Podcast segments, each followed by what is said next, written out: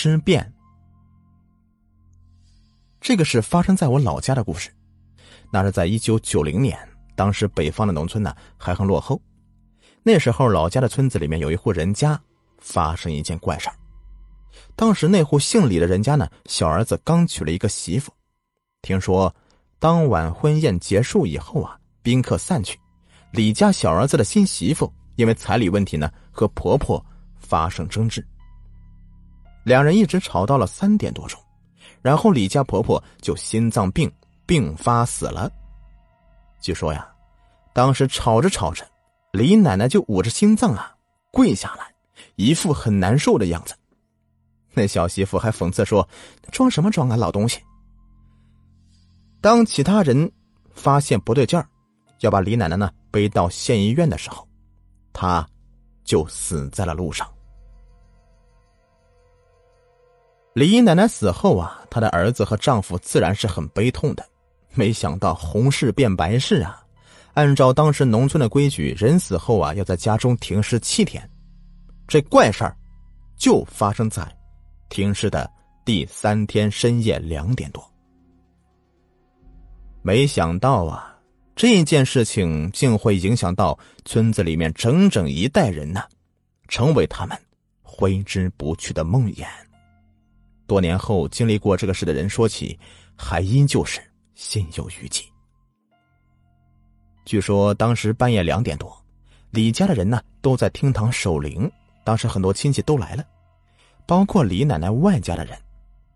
他们守灵的时候啊，突然，李家养的一只老猫，不知为何一下子跳到李奶奶躺在棺材的尸体上。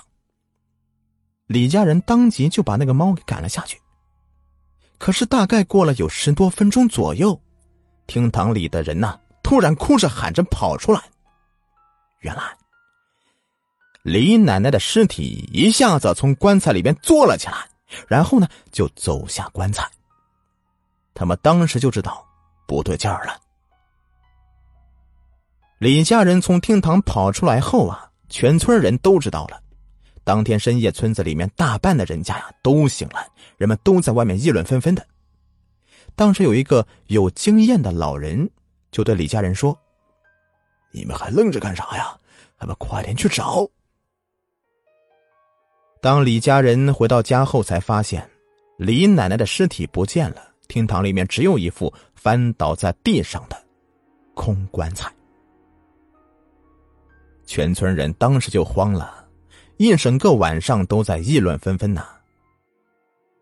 第二天早晨，第二天早晨天刚亮，就有人在村口路边的荒草里发现一具尸体。那是个男人，他的脖子好像是被野兽啃过一样。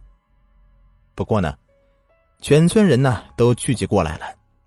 那男人的妻子认出他了，立刻扑到他的尸体上面去哭。那个男人呢，叫陈二，是个酒鬼，喜欢吃喝嫖赌，不务正业。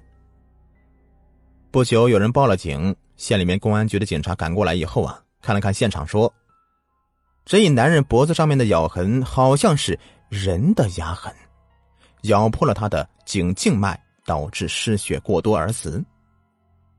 颈静脉破裂并不严重，若及时就医的话，是可以保住性命的。”但是这个男人当时喝的烂醉，根本就没有力气逃跑，结果就死在了这里了。随后啊，尸体被警察带回到县上的警局，有人说是昨晚李家老太太诈尸后咬的，但是警察根本不屑这样的说法。当时啊，村子里的老人呢就说了，如果真的是李老太太咬的，那问题就大了。李老太太昨天晚上深夜啊。只是因为猫跳到身上而导致诈尸。人死时有时胸中还残留一口气，如果被猫狗鼠什么冲了，就会假复活，就是平常说的诈尸。但是这口气完全啊不能够支撑起生命，只会像复活的野兽般的乱咬，最后那口气累出来倒地，才算彻底死了。但如果碰到了血，就会染上煞气，就可能发生尸变，成为活尸、僵尸。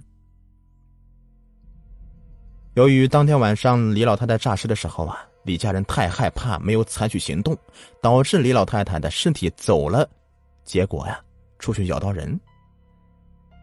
现在问题很严重了，当务之急是要找到李老太太的尸体，把她埋了或者烧了。这一天，村子里的人呐，个个都人心惶惶。十多个大胆的男人呢，开始一起集合找寻。李老太太的尸体。听老人说，李老太太可能是躲在阴暗的地方，因为诈尸、僵尸之类的不敢见阳光。十多个男人呢，就开始在村中的树林呐、地窖、土洞等地方搜寻，但是都是一无所获。有人甚至还去了村外的坟地和乱葬岗找，但也都是没有结果。一直到了下午六点多钟。眼看着天渐渐要黑了，那十几个男人也不敢再找了。这天晚上，村子里面出奇的宁静啊！才八点多钟，就没有了喧哗声，家家户户是门窗紧闭呀。到了深夜，住在村尾最末处的一户人家的媳妇想起夜，由于是农村人家的厕所在外面，她只好离开卧房到外面去。回来的时候，他听到院子北面的猪圈里好像有猪的嘶吼声，他便到厨房拿了把油灯，蹑手蹑脚的去查看。结果他看到了令他心惊胆战的一幕，就看到猪圈的木门被打开了，猪圈里面有一个黑影在抱着一头猪，那黑影不断的颤抖着，似乎是。在吸那头猪的血，透过油灯的光啊，他看到那个黑影，似乎是一头白发。他吓坏了，偷偷把油灯给熄灭。他不敢大叫，甚至不敢回到屋子里。由于猪圈四周都有一米高的墙头围栏，他就在围墙下面蹲了一晚，直到天亮。天一亮啊，她便跑回屋子里，叫醒了她的丈夫。她丈夫醒后啊，纳闷的问她发生什么事情了，为何慌慌张张的？她向丈夫讲述了昨天晚上的经历。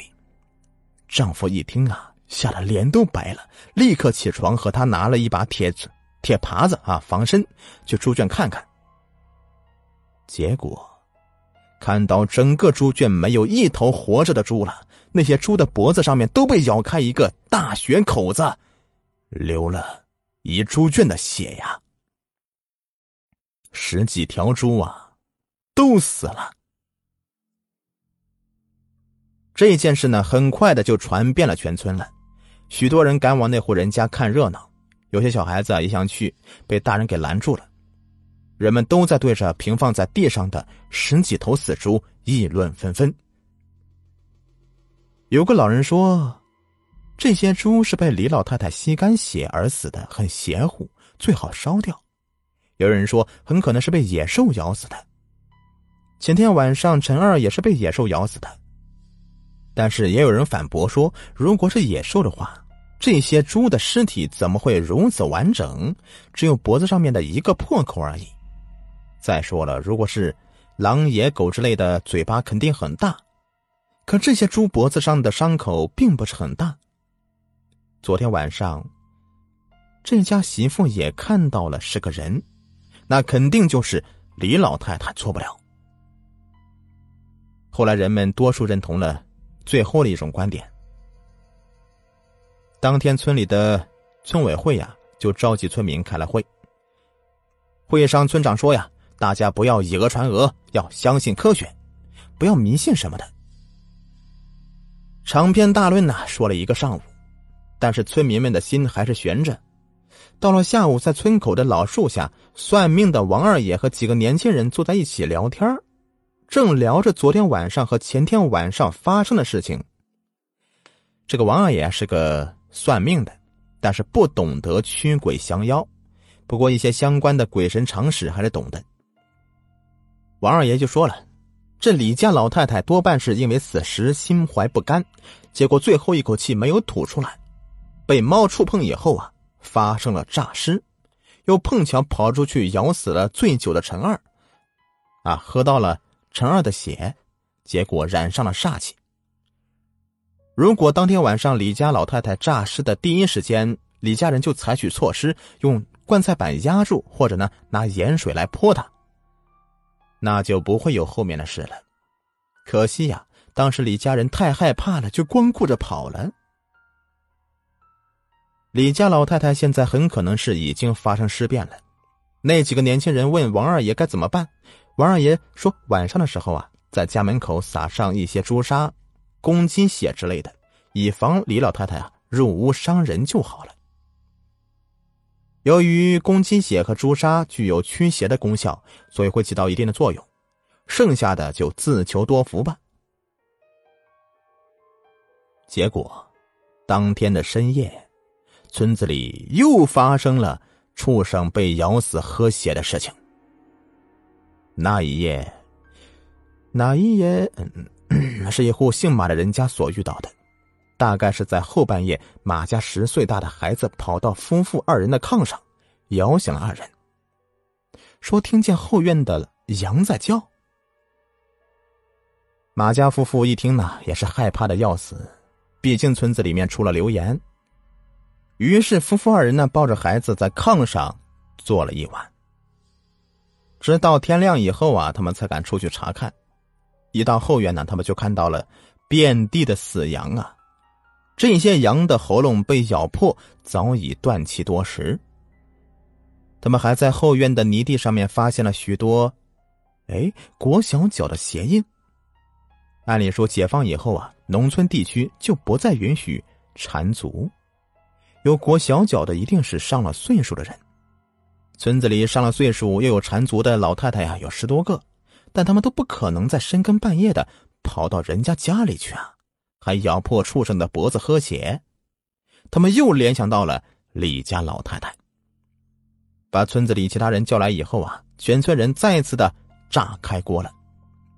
许多人都肯定了是李家老太太咬死畜生的说法。